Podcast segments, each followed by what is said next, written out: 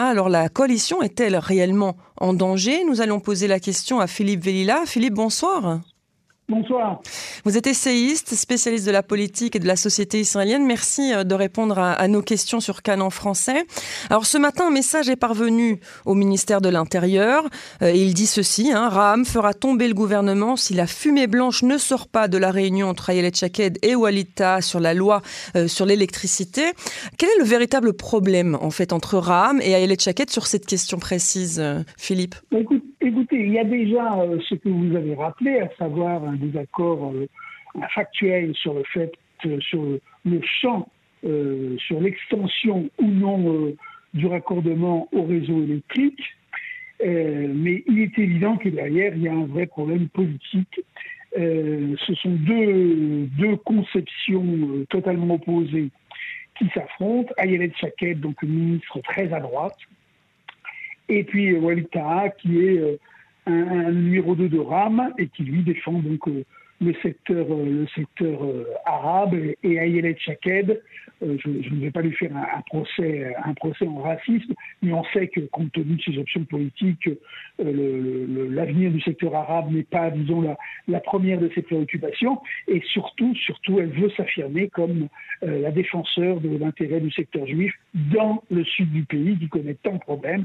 Et elle a notamment élaboré un programme de développement urbain avec la construction de plusieurs localités juives. Bon, elle souligne qu'en même temps, euh, il y aura la légalisation de trois, de trois euh, localités arabes euh, sauvages, et, celles où il y a ce problème d'électricité, mais le problème de l'électricité se pose aussi ailleurs. Donc, on a vraiment deux conceptions. Ayelet Chaket qui veut affirmer le caractère juif de l'État, y compris dans les zones où il y a de fortes populations arabes, comme dans le sud du pays, avec tous ces villages bédouins, toutes ces localités bédouines légales ou illégales, et puis de l'autre côté, un représentant de, un représentant du, public arabe qui entend défendre les, intérêts de, les intérêts de son public.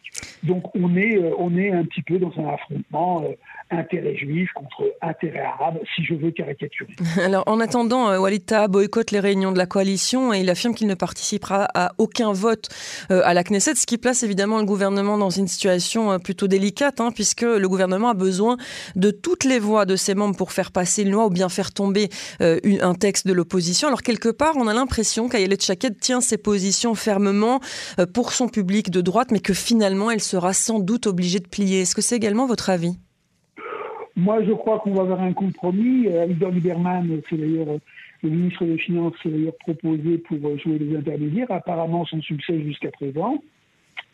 Je crois qu'on ira vers, une solution de ce type, une solution de, compromis, parce que euh, aucun des deux protagonistes n'a intérêt à faire tomber le gouvernement. Le parti RAM, parce qu'il s'est engagé totalement dans cette, dans cette aventure euh, de, rallier un gouvernement sioniste, et puis elle est parce que euh, elle aimerait bien retourner au Likoud, elle aimerait bien prendre la tête de la droite à la suite de Benjamin Netanyahu, mais pour l'instant, Benjamin Netanyahu tient fermement sur, euh, sur son siège, et puis, et puis le Likoud la déteste maintenant, elle la considère comme une traîtresse, et donc il est hors de question pour elle d'y retourner, d'y retourner pour l'instant. Donc les deux, les deux n'y ont pas intérêt, donc on ira vers une solution de compromis. Il euh, faut que les auditeurs sachent que ces menaces de ne plus voter des textes de, de la coalition, euh, euh, c'est arrivé très très souvent dans, dans l'histoire parlementaire d'Israël.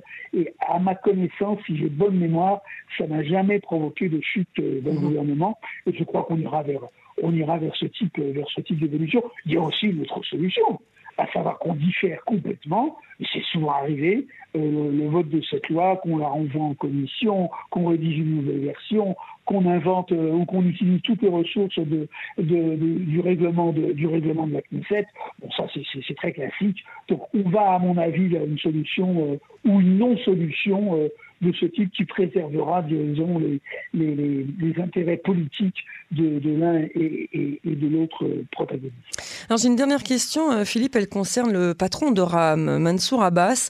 Il a participé hier à la conférence israélienne pour le travail et il a affirmé, je résume, hein, que l'État d'Israël est né comme État juif. La question n'est pas de savoir quelle est l'identité du pays, mais comment y intégrer la population arabe. Est-ce que cela vous étonne? Non, ça ne m'étonne pas parce que déjà, il avait dit, mais de façon moins nette, la même chose la semaine dernière et parce que ça correspond parfaitement à la doctrine du parti RAM et surtout aux idées personnelles de Mansour Abbas. Son idée, elle est simple. Il dit voilà, nous les Arabes d'Israël, nous sommes des Palestiniens, nous sommes solidaires des Palestiniens de l'autre côté de la rivière, mais, mais, nous sommes des Arabes en Israël, c'est-à-dire que nous sommes dans le ventre de la baleine. Et dans le ventre de la baleine, il faut d'abord survivre et ensuite vivre bien. Et à partir de là, on reconnaît le caractère juif de l'État. Il a même ajouté à cette conférence à laquelle vous faites allusion, il a, il a non seulement dit euh, nous sommes euh, l'État juif est né comme cela, mais il a, il a, il a, il a, il a, il a, il a, ajouté, et Israël restera un État juif.